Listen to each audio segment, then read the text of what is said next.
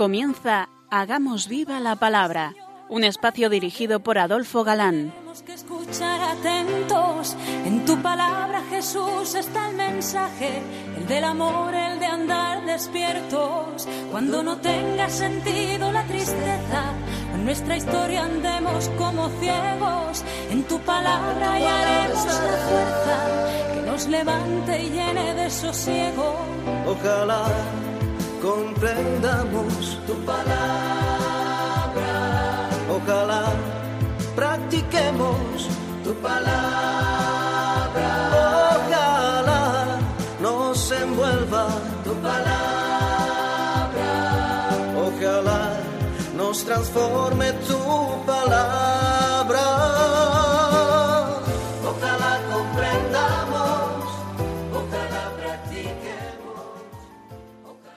Hola, queridos rayoyentes. Un día más, en esta emisora de la Virgen, nos acercamos a la palabra de Dios buscando en vuestra compañía su vigencia y fuerza para nuestra vida, pues sabemos que la palabra de Dios es siempre actual. Aquí estamos de nuevo, Clara Fernández. Adolfo. y Ana, dispuestos a pasar este rato en vuestra compañía. Bienvenidos a nuestro programa Hagamos viva la palabra. Hola amigos, gracias por seleccionar este punto del dial. Gracias por escucharnos en esta emisora amiga que está bajo el patrocinio de la Madre Buena del Cielo. Estamos en nuestro curso con el primer libro de la Biblia y habíamos llegado a la última emisión, al capítulo 20 del Génesis. Parecería que el escritor sagrado, con el relato que vamos a escuchar ahora, pretendía resaltar la gran hermosura de la abuela del pueblo escogido, es decir, de la esposa de Abraham, Sarai, y hacernos observar también la habilidad del patriarca ante un hecho que se presenta ineludible, su viaje a Egipto. Pero el suceso tiene más profundidad. Ya abríamos esta portezuela el último día al irnos diciendo lo interesante del pasaje. Al ser muy hermosa, su mujer, Abraham sabe que al tener que, que inmigrar a Egipto, requisarán a su mujer para llevársela al faraón y a él le asesinarían. Así se las gastaban en Egipto. Y ante esto, ¿qué hacer? Pues ante lo inevitable, convino en que en vez de pasar por esposa, pasase solamente como hermana suya, lo cual era verdad, pues Sara era hija del mismo padre que Abraham, no de la misma madre. Y dice Abraham a su esposa, Mira que sé que eres mujer hermosa y cuando te vean los egipcios dirán, es su mujer y me matarán a mí. la hermana, no es necesario aclararlo, gozaba de más consideración que la esposa. Bien conocía Abraham las costumbres de aquella tierra, porque en cuanto vieron los egipcios que su mujer era muy hermosa, dice el texto, Viéndola los jefes del faraón, se la alabaron mucho y la mujer fue llevada al palacio del faraón. así lo hizo. Y basta meternos dentro del marco histórico para comprender que obró tan sabiamente como lleno de fe. San Agustín dice que confió en Dios plenamente. Efectivamente, notemos que para no pocos, caso semejante ocurrido hoy, hubiera sido un escándalo esta conducta de Abraham. Y lo bien visto hoy hubiera sido dejarse matar por el honor de su mujer. Pero metidos en aquella época, el escándalo hubiera sido perjudicar todo el clan por salvar el honor de una mujer lo que nadie hubiera entendido, además, en aquel entonces. O sea, Abraham obraba con normalidad según la mentalidad de la época. Pero además no olvidemos el que Abraham, tras hacer de su parte todo cuanto pudo, confió plenamente en Dios. Creyó firmemente que Dios no permitiría que el faraón tropezase a su mujer, y así fue. Y así se explica el proceder de Abraham. Hay una prueba de que dentro de aquellos días Abraham obró bien. ¿Sabéis cuál? La Biblia. No nos dice que Dios amonestara a Abraham, y sin embargo sí que castigó al faraón. Yahvé castigó con grandes plagas al faraón y a su casa por Sara, la mujer de Abraham. Sin duda, el relato cuenta con adornos propios de tradición y estilos semíticos. Pero, ¿qué pone de relieve la Biblia? La providencia especial de Dios con que Dios libra a Abraham de todos esos peligros. Ya vamos viendo cómo Dios cumple la promesa de ser su escudo, su valedor, que veíamos en la promesa. ¿Qué tendrán los dineros las propiedades, las ansias de medrar. Lot, el hermano de Abraham, ya sabéis que aun siendo hijo de un hermano suyo, o sea, su sobrino, para los semitas todos eran hermanos, os remito a nuestras dos emisiones que hemos empleado haciendo introducción a Sagrada Escritura, el hebreo no cuenta con las palabras em, para designar cualquier parentesco, tíos, primos, sobrinos. Para ellos todos son hermanos. Como los hermanos de Jesús no eran hijos de la Virgen María, concretamente Santiago y José eran hijos de una pariente de la Virgen cuyo nombre nos da San Marcos. Bueno, esto ya lo vimos con detalle. Pues bien, entre los unos y los otros, hablo de los pastores, de Abraham y de Lot, hubo lo que ha seguido siendo entre los hombres siglo tras siglo. Unas veces, como es este caso, por culpa de los pastos y otras veces por un palmo de tierra o, por dinero. Dice la Biblia que ambos tenían gran hacienda y no podían convivir juntos. Y hubo contienda entre los pastores del ganado de Abraham y los del ganado de Lot. Y ahora tomad nota del proceder de un alma buena. Abraham, viendo que deben separarse, da a elegir a su sobrino Lot que lleve su ganado donde él elija, y él lo llevará al lado contrario. Abraham así lo dijo. Que no haya contiendas entre los dos, pues somos hermanos. Si tú eliges la derecha, yo iré a la izquierda y viceversa. ¿Y qué creéis que eligió Lot?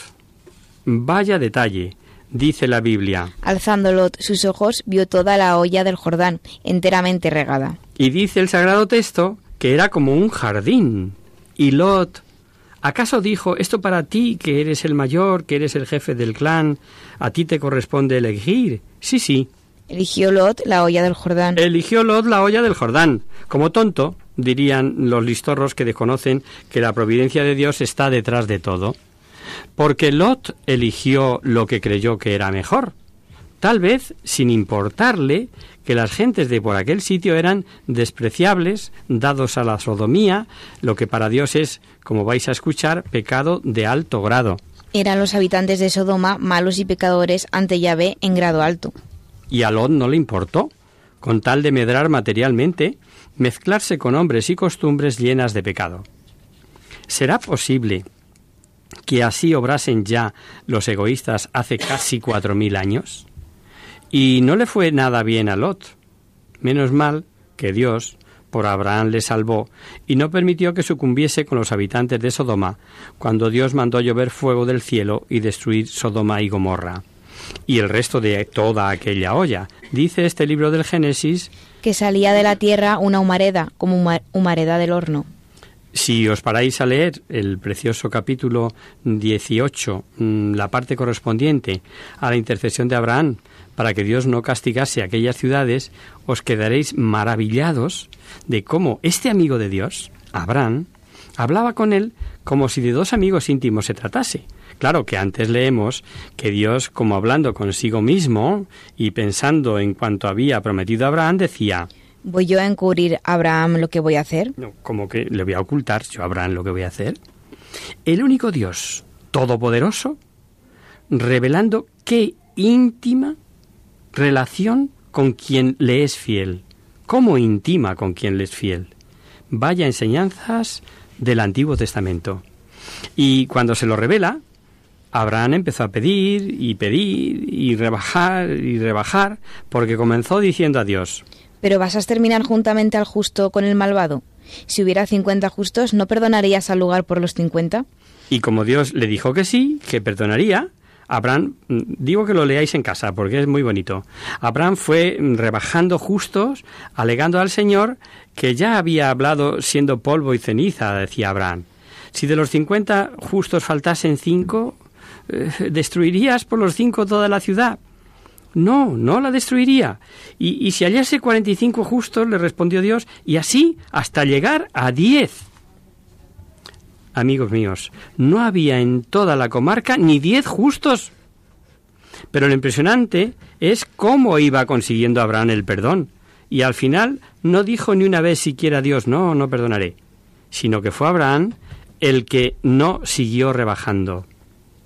Cuando esto ocurría, Dios ya se había vuelto a aparecer a Abraham y le volvió a prometer que su descendencia sería incontable, como no se puede contar el polvo de la tierra, y dice el sagrado texto. Levantó Abraham sus tiendas y se fue a habitar al encinar de Mambré, cerca de Hebrón, y alzó allí un altar a Yahvé. Uno de los pasajes más conocidos en, en, el episodio de la ruina de Sodoma es que al salir huyendo la familia de Lot, su mujer, por desobedecer a la orden de no pararse a mirar, pereció. Dejando a un lado si fue arrastrada y quedó convertida en un montón como estatua, estatua de sal, según la traducción popular, lo cierto es que Jesús invitó a los suyos a no perecer como ella, volviendo la vista atrás por no estar desprendido de los bienes terrenos, cuando venga inesperadamente nuestro fin en la tierra. Sí, hombre, sí, tal vez, mm, como recordaba Jesús, podamos estar afanados en comprar, vender, plantar, edificar, comer, beber. Y, y como en un tío vivo, se acaban las vueltas y abajo de esta tierra. Y Jesús por eso advertía. Acordaos de la mujer de Lot, el que guste guardar su vida la perderá, y el que la perdiere la conservará.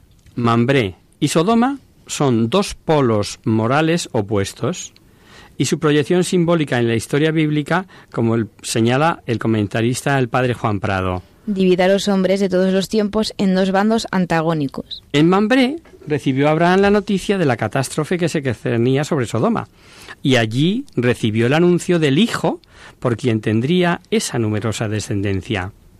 Abraham no tenía hijos, y se pregunta sobre la promesa de ser cabeza de un gran pueblo sin tener heredero. Siguiendo las costumbres de aquellas civilizaciones, tendrá un hijo, un hijo de la esclava cedida por su esposa en razón de la esterilidad de ella. Pero Dios le dice que no será por ese hijo la descendencia, no, no, sino que será de un hijo suyo, de su matrimonio, un hijo de, de Sara. Cuanto más difícil parecía, la promesa de Dios a Abraham es repetida, y siendo Abraham ya de muy avanzada edad, le dijo Dios reiterando la promesa. Ya no te llamarás Abraham, sino Abraham, porque yo te haré padre de una muchedumbre de pueblos. Ahora comprenderéis el por qué nos habéis estado escuchando todo el tiempo Abraham, Abraham, Abraham. Si leéis el Génesis hasta el capítulo 17, leemos Abraham así a secas, pero a partir del 17 leemos Abraham, porque Dios le cambió el nombre. También cambió Dios el nombre de su esposa Sarai por el de Sara, dado el milagro de su futura concepción. Dijo Dios a Abraham al comunicarle el nombre de Sara. La bendeciré y te dará de ella un hijo, a quien bendeciré y engendrará pueblos, y saldrán de él reyes de pueblos. Y saldrán de él reyes de pueblos. Ahora la cosa no es que pareciese difícil, ahora parecía imposible. Los dos ancianos, mayorcitos ya, Sara nonagenaria, iba a tener un hijo. Si leéis el relato en el libro que estamos comentando, os parecerá que Abraham dudó, pues se reía. Pero como en la Biblia unos textos aclaran otros textos, lo que no cabe duda es que este paladín de la fe, Abraham, por mucha sonrisa que le diese pensar en que Sara iba a tener un hijo, de dudar de las cosas que Dios decía, eso nada, nada de nada. Así San Pablo en la carta a los romanos aclara, Abraham no flaqueó en la fe al considerar su cuerpo medio muerto, pues ya era casi centenario y estaba ya amortiguada la matriz de Sara, sino que ante la promesa de Dios no vaciló. Y no solo es que no vacilara, es que ante la promesa de Dios, dice San Pablo, que quedó su fe fortalecida y dio gracias a Dios convencido de que Dios es poderoso para cumplir lo que promete, aunque pareciera imposible. El mismo Dios indicó a Abraham el nombre que debería llevar el prometido hijo. De cierto que Sara, tu mujer, te parirá un hijo a quien llamarás Isaac. Isaac es como un puente, un puente eh, entre Abraham, escogido por Dios, y Jacob, el hijo de Isaac, que será el padre de las doce tribus con las que se va concretando el pueblo de Dios. Dios quiere que sean conscientes de formar un pueblo escogido con motivaciones religiosas de fe, confianza y esperanza, conscientes de esa pertenencia al pueblo escogido. Y lo expresa con un gesto visible, la circuncisión. Y aunque la circuncisión era un rito tomado de aquel ambiente, de aquellos pueblos, Dios aprovecha y ordena que la tomen con un nuevo sentido.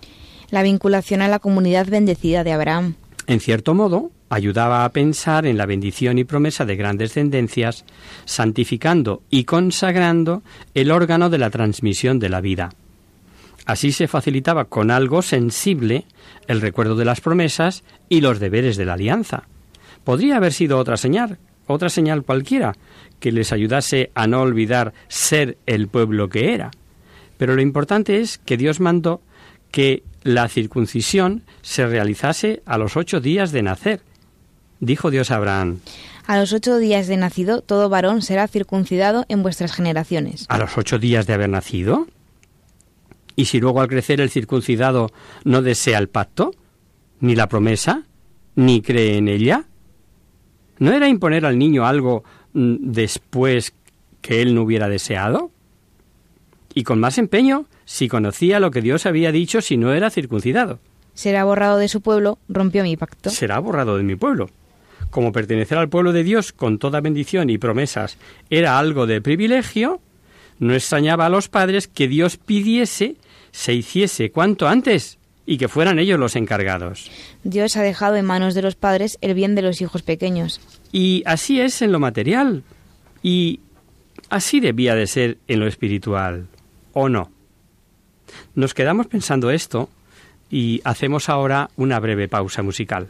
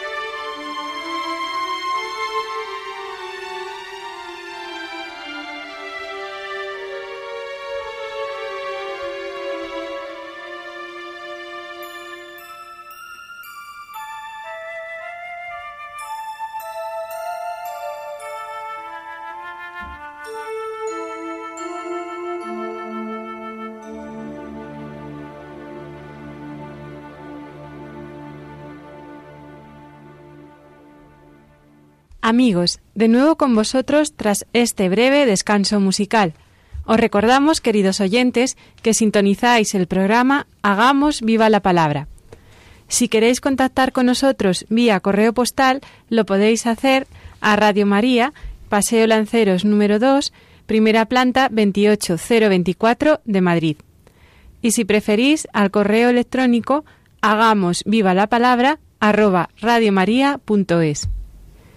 Para los que se acaban de incorporar, decirles que estamos desgranando y analizando el curso Historia de la Salvación que hemos comenzado recientemente. Efectivamente, y nos quedábamos antes del descanso, viendo como en el capítulo 17 del libro del Génesis, el Señor en señal de pertenencia al pueblo elegido, pide circuncidar a los niños a los ocho días de nacer. Paralelamente hoy la Iglesia recomienda bautizar pronto. Porque como dice el Catecismo de la Iglesia Católica, desde los tiempos más antiguos, el bautismo es dado a los niños porque es una gracia y un don de Dios que no supone méritos humanos. Que no supone méritos humanos. ¿Esperar a que sea mayor para preguntar si desea ser bautizado?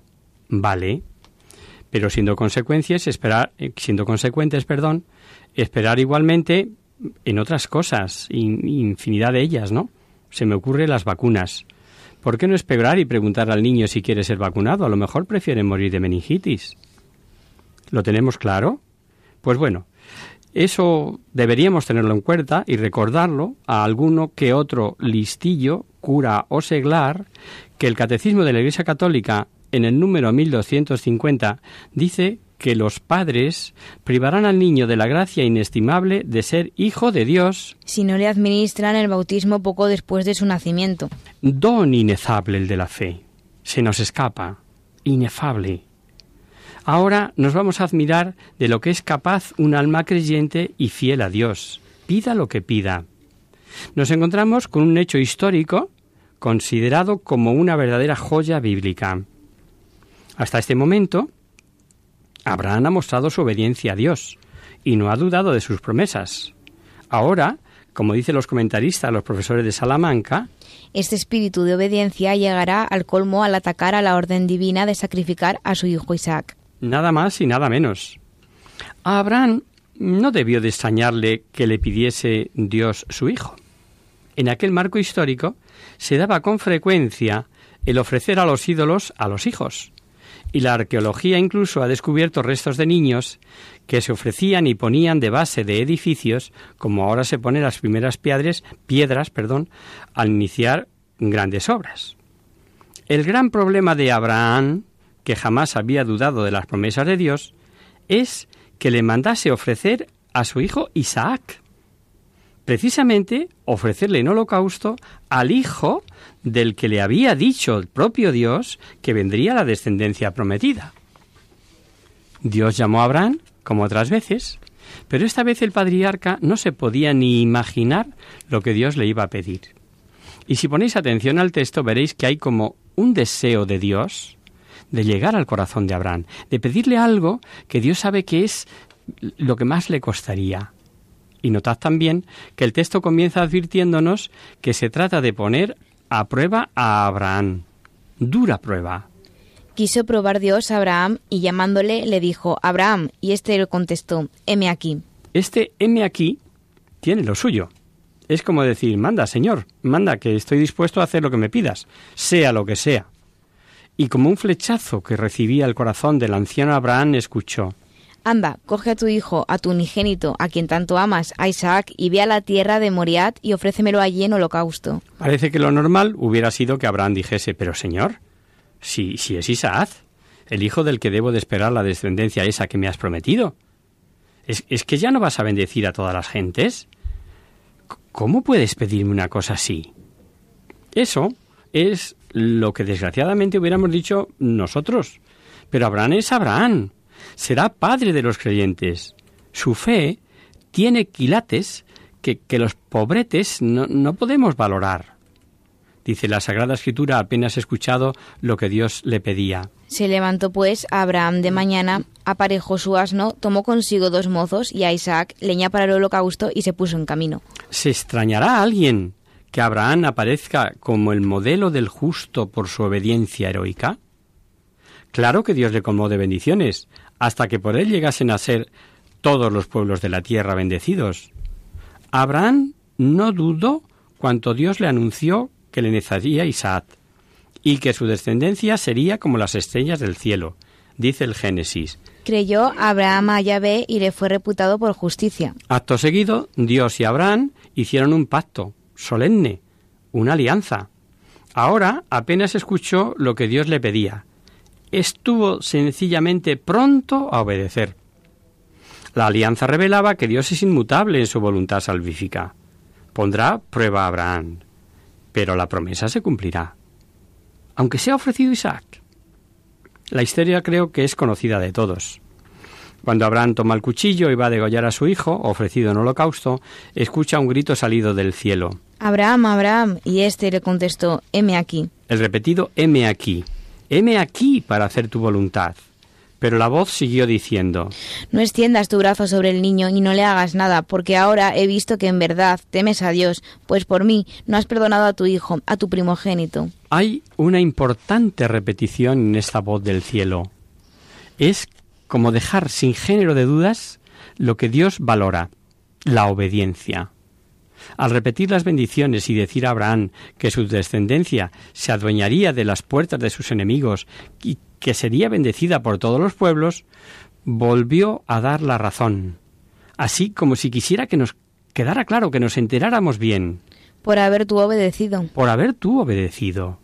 La fe de Abraham será recordada por Matatías cuando estaba moribundo, que leemos en el libro de los Macabeos. Será recordada por San Pablo, para probar que la justificación viene de la fe, y por Santiago, por condenar la fe sin obras, por considerarla muerta si no va acompañada de obras.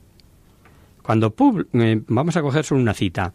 Cuando Pablo escribe a los Gálatas y les recuerda que por que Abraham creyó le fue imputado a justicia, les advierte Entended, pues, que los nacidos de la fe, esos son los hijos de Abraham.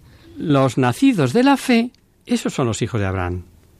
En este relato Dios nos enseña, mm, además, que Él no quiere víctimas humanas, pecado que cometían otros pueblos ofreciendo hijos en los altares a los ídolos, del que desgraciadamente también se contagió a veces el pueblo escogido.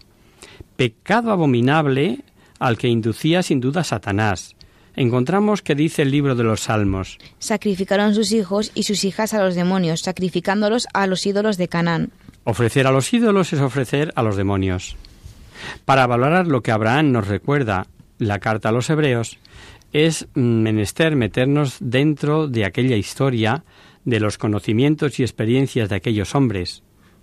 Los que pertenecen a la nueva alianza sabemos que Jesús, como es Dios, resucitó muertos y dio poderes incluso a los evangelizadores para que hiciesen obras semejantes, y así conocemos cantidad de milagros de los santos. Pero aquellas gentes no podían imaginar que un muerto resucitase. Pues fijaros lo que llegó a pensar Abraham. Antes que dudar de las promesas de Dios al ofrecer por la fe a Isaac. Dice el texto este de los hebreos a lo que he aludido pensando que hasta de entre los muertos podría Dios resucitarle. Hasta de entre los muertos. O sea, lo que estoy seguro es que se va a cumplir la voluntad de Dios. El padre Juan Prado, al hablar de la vocación de Abraham, como importante hecho en la historia religiosa, no sólo de Israel, sino de la humanidad, dice ser perfecto, perfecto, dechado de santidad para todos los tiempos. Y al sintetizar las promesas divinas, tras enumerar cuatro, descendencia numerosa, providencia de Dios para ella, posesión de tierra ofrecida y victoria sobre los enemigos, nos da una interesante revelación sobre la última de las promesas. La bendición de todas las naciones en él y en su descendencia. Porque concretamente la descendencia de Abraham trajo la bendición a todas las naciones por la Virgen María en Cristo. Y visto a grandes rasgos lo que el libro del Génesis nos dice sobre este amigo de Dios, modelo de fe, padre de los creyentes, porque sin fe no puede obrar como verdadero hijo de Abraham, y eso lo dijo Jesucristo. Si fuerais hijos de Abraham, haríais las obras de vuestro padre. Visto, decimos, estos salientes trazos de la historia, el libro nos sigue relatando la historia de sus inmediatos sucesores, Isaac y Jacob. Estos tres formarán el famoso trío de los patriarcas, Abraham, Isaac y Jacob. En adelante leeremos repetidas veces como referidos a ellos esta frase. El Dios de nuestros padres. En su día veremos cómo Dios, al llamar a Moisés, le dijo, Yo soy el Dios de tus padres, el Dios de Abraham, el Dios de Isaac y el Dios de Jacob. Aquí figura de manera explícita. Cuando llama a Moisés, además de decir que es el Dios de los padres, le menciona a qué padre se refiere. Estos tres que estamos diciendo. Isaac, mm, ya os advertíamos que era como un puente, pues su historia queda eclipsada por la historia de sus hijos Esaú y Jacob pero cuenta con aspectos de mucho interés teológico. Primero, nace milagrosamente. Sus padres ya eran estériles. Segundo, lleva la leña para el sacrificio al que se somete. Y tercero, es el heredero de las promesas. San Pablo mm, señala el alcance figurativo de estos hechos y a los Gálatas les explica que el hijo nacido de la promesa tiene un sentido alegórico. Abraham no quiere que su hijo Isaac case con mujer extraña, pues estaban viviendo entre cananeos, y ordena a su servidor Irás a mi tierra, a mi parentela, a buscar esposa para mi hijo Isaac. Y dice la historia que Abraham murió. En senectud buena, anciano y lleno de días. En senectud buena, anciano y lleno de días. Inmediatamente Dios bendice a su descendiente, bendice a Isaac. Y es significativo que Abraham es venerado por judíos, cristianos y musulmanes. Si no fuéramos a lo que vamos, que es decir, comentarios salientes de este libro del Génesis en base a la formación del pueblo de Dios en sus comienzos, diríamos que el encuentro de Isaac y la que luego sería su esposa Rebeca están narrados como una auténtica novela rosa. Os digo el final solamente. Isaac condujo a Rebeca a la tienda de Sara, su madre la tomó por, la, por mujer y la amó consolándose de la muerte de su madre. Aunque el libro en este momento nos dice... Esta es la historia de Isaac, hijo de Abraham. Lo cierto es que el libro, y lo vamos a ver, se preocupa sobre todo de la historia de Jacob, no la de Isaac, sino la de su hijo Jacob. El lenguaje, otra vez, es infantil, muy poético, folclórico, eh, descriptivo, no olvidemos que son historias contadas al estilo oriental, que en nada se parece a la forma de narrar hoy alguna historia. Rebeca era estéril, estéril, perdón. Su esposo rogó a Dios por ella y su oración fue escuchada. Y Rebeca concibió dos gemelos. Pero ya antes de nacer, la cosa no podía ir peor entre hermanos. Chocábanse en su seno los niños y dijo, si es así, ¿para qué he de vivir yo? Claro, la pobre Rebeca ve cómo viene la cosa. El oráculo divino que recibió Rebeca tiene una serie de proyecciones teológicas posteriores. Dice el libro que Yahvé le dijo a Rebeca, Dos naciones existen en tu vientre, dos pueblos de tu entraña se dividen. Y topamos con el misterio este con el que vamos a encontrarnos a lo largo del curso y que viene a ser como un denominador común. La elección divina de la vocación, porque al advertir que de estos dos pueblos uno más que el otro será fuerte, dice el oráculo divino. El mayor servirá al menor. El mayor servirá al menor. Esta revelación tiene más importancia de la que aparenta, porque Dios, dejando obrar libremente al hombre, siempre hace concurrir todo según su voluntad según su beneplácito. Por eso digo que nos chocamos con el misterio. Es un misterio, pero es así. Es un misterio las razones de la elección. ¿Por qué, como veremos, Dios elige al menor y no al mayor? San Pablo a los romanos les explica que efectivamente Rebeca concibió de un solo hombre, de Isaac, y al repetirle lo que dice el Génesis que hemos escuchado de que el mayor servirá al menor, enseña claramente que estamos ante el misterio de la elección divina. Dice así hablando de Saúl y Jacob. Ahora bien, antes de haber nacido y cuando no habían hecho ni bien ni mal, para que se mantuviera la libertad de la elección divina, que depende no de las obras, sino del que llama. Por un lado, la elección divina, pero por otro lado, obrando libremente el hombre. Ahí está el misterio de la elección divina. Pero eso revela a Rebeca que Saúl servirá a Jacob y que no será por las obras. ¿Podemos aprender de estos libros? ¿Nos enseña algo esta historia de la salvación? Preguntaros. ¿Por qué yo sí soy cristiano, bautizado, creyente y tantos millones de hombres no? ¿Porque mis obras son mejores que las de demás hombres? No, hombre, no. No seas incauto. Por supuesto que no es por tu cara bonita, ni porque seas más merecedor gracias a tus buenas obras. Claro que no.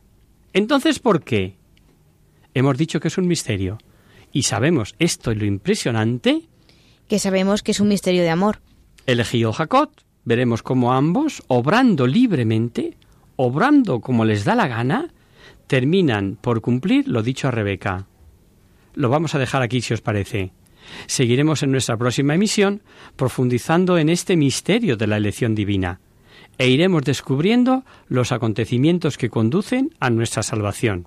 Así hemos llamado nuestro curso, Historia de la Salvación.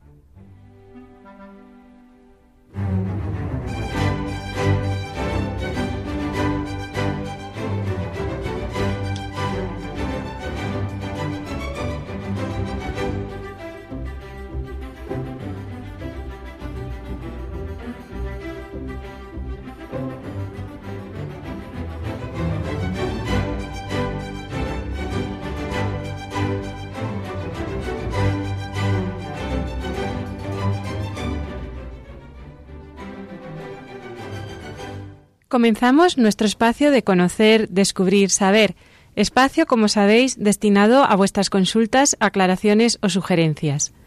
Hemos recibido una carta de un ama de casa, oyente madrileña, que nos dice lo siguiente. Hola, queridos amigos de Hagamos Viva la Palabra. Escucho habitualmente el programa y me ayuda muchísimo. Aunque hay temas más sencillos que otros, me gustó el Apocalipsis y ahora estoy deseando que empecéis el nuevo curso del Antiguo Testamento, después de la introducción a la Biblia que estáis haciendo. Radio María es mi compañera en las tareas de la casa. Con la confianza que nos dais para aclarar dudas, os quería hacer partícipe de mi pensamiento acerca de la situación política que se avecina aquí en Madrid después de las votaciones de hace un par de semanas. Estoy muy preocupada por todo lo que se está escuchando, en particular por lo que afecta a la vida de los creyentes. ¿Qué hacer? ¿Cómo afrontar nuestro futuro inmediato? Hola, querida amiga madrileña. Gracias por tu confianza y por tus preguntas y confidencias. En primer lugar, nosotros, desde estos micrófonos, no hacemos ninguna declaración o reflexión de carácter político. Espero que lo entiendas. La respuesta a tu carta sería simplemente afrontemos el futuro próximo o menos próximo con esperanza cristiana, poniéndonos en manos del Espíritu Santo de corazón y pidiéndoselo a Él con sencillez. Dicho esto, y a la luz del Evangelio de hace unos días, la frase de Jesús, dad al César lo que es del César y a Dios lo que es de Dios, se ha interpretado con razón como que la vida política tiene su autonomía propia, pero autonomía no significa independencia y por ello la vida política también debe regirse por los preceptos de la ley de Dios y de la ley natural. Pero estamos viviendo, desgraciadamente, esto no se ve así, que esto no se ve así, y aparecen cosas mm, disociadas, como si el ser humano se pudiera disociar. El sistema político que mejor respeta los derechos de humanos, de la, humanidad en general, es la democracia. Pero esta no es una fórmula mágica y puede ser tan gravemente adulterada que llegue a abrir la puerta al, al totalitarismo. A este respecto, algunos afirman que si no se es agnóstico relativista no se es un verdadero demócrata, porque el pensar que hay una verdad y un bien objetivos hace imposible el diálogo sincero entre las personas, o dicho de otro modo, su máxima sería la libertad os hará verdaderos, que es la antítesis de la frase evangélica la verdad os hará libres. Para los creyentes, por el contrario, es la fidelidad a la verdad la que es garantía de libertad y de desarrollo humano integral. Los primeros buscan una libertad ilimitada, con plena autonomía moral, o sea, poder obrar según el propio libre albedrío, desvinculado de toda norma, porque la dignidad de la persona humana exige que ésta no deba aceptar ninguna norma que le venga impuesta de fuera, sino que sea ella misma quien determine libre y autónomamente lo que considera justo y válido. Hago lo que quiero y soy yo quien decide argumento tan antiguo como el propio hombre, y que dio lugar al pecado original, como sabemos. Pero si se piensa que Dios no existe ni tampoco el derecho natural con su orden moral objetivo, hay que buscar en algún otro sitio los fundamentos de nuestra convivencia. Porque si todos hacemos lo que nos da la gana, ese es el caos. Por ello, esto se opina. Como somos demócratas, el fundamento de todas nuestras leyes y de nuestra conveniencia, de nuestra convivencia debe ser la voluntad popular. Muy bonito. Pero ¿cómo sabemos cuál es la voluntad popular? Pues muy fácil, lo que decida el Parlamento. Con lo cual, evidentemente, ya no soy yo quien decide con libertad plena y total, sino que esa desaparece. Es curioso cómo los defensores de la libertad a ultranza acaban destruyendo la libertad que me requiere mandar en mí mismo para actuar con responsabilidad buscando el bien y la verdad. Todos sabemos además cómo funciona el Parlamento y que en los partidos no existe la libertad de voto y ni siquiera se admite la objeción de conciencia, porque en los partidos los únicos teóricamente libres son el grupito de jefes, que con frecuencia es uno solo, y los demás a obedecer. ¿Pero esto no es totalitarismo? ¿En qué consiste el totalitarismo? Veamos lo que nos dicen los papas. San Juan Pablo II en su encíclica Centesimus Annus nos lo definía así. El totalitarismo nace de la negación de la verdad en sentido objetivo. Si no existe una verdad trascendente cuya obediencia el hombre conquista su plena identidad, tampoco existe ningún principio seguro que garantice relaciones justas entre los hombres, los intereses de clase, grupo o nación. La encíclica es de 1991 y, como vemos, contrapone unos y otros. Si no se reconoce la verdad trascendente, triunfa la fuerza del poder. Y cada uno tiende a utilizar hasta el extremo los medios de que dispone para imponer su propio interés, su propia opinión, sin respetar los derechos de los demás. La raíz del totalitarismo moderno, dice en su número 44 esta encíclica, hay que verla, por tanto, en la negación de la dignidad trascendente de la persona humana, imagen visible de Dios invisible y precisamente por esto sujeto natural de derechos que nadie puede violar, ni el individuo, ni el grupo, ni la clase social, ni la nación o el Estado. Pero hay más ideas claritas en otros papas. Dice, por ejemplo, San Juan Pablo II que no puede haber verdadera democracia si no se reconoce la dignidad de cada persona y no se respetan sus derechos. Eso lo dice el Evangelium Vitae en, en, el número 101. Añade, entre estos hay algunos más fundamentales que otros, como el respeto y la defensa de la vida humana desde su concepción hasta el final natural, la familia fundada en el matrimonio entre hombre y mujer, la libertad de educación de los hijos y la promoción del bien común en todas sus formas. Estos valores no son negociables, dice Benedicto XVI en su exhortación apostólica de Sacramentum Caritatis en el número 83. Y es que una democracia sin valores se convierte con facilidad en un totalitarismo visible o encubierto. Como demuestra la historia, esta última cita es de la Centesimus Annus número 46. Por cierto, estos valores que defienden los papas se hallan contenidos, ojo a esto, en la Declaración de Derechos Humanos de 1948 Mientras los relativistas intentan imponernos lo que ellos llaman nuevos derechos humanos, entre ellos el aborto y la ideología de género y otras, etcétera, etcétera, un larguísimo etcétera. No sé si con estas reflexiones en voz alta te hemos ayudado, querida oyente madrileña. En cualquier caso, aquí estamos para cualquier duda o aclaración. Desgraciadamente, hay mucha gente que no hace lo que es más inherente al ser humano, pensar. como decíamos al principio, oración al Espíritu Santo y vivir a tope la esperanza cristiana que no defrauda. Y hasta aquí, queridos amigos, el programa de hoy. Os dejamos con nuestra sintonía y os recordamos que si queréis dirigiros al programa para cualquier duda, aclaración o sugerencia, participando en el espacio Conocer, Descubrir, Saber, estamos a vuestra total disposición y encantados de atenderos en la siguiente dirección. Radio María, Paseo Lanceros número 2, primera planta 28024 de Madrid. O bien, si lo preferís, al correo electrónico hagamos viva la palabra arroba radiomaria.es. El próximo miércoles, como sabéis, está el programa del Padre Jesús Silva, que alterna con nosotros con su programa Tus palabras, Señor, son espíritu y vida. Por tanto, nosotros nos encontraremos de nuevo dentro de, Dios, de 15 días, si Dios quiere. Con un programa en el que seguiremos buceando en el libro del Génesis, buscando el hilo de oro de la historia de la salvación a través de los libros del Antiguo Testamento. Hasta el próximo día, amigos. Hasta el próximo día. Nos vemos pronto, hasta el próximo día. Hasta el próximo día.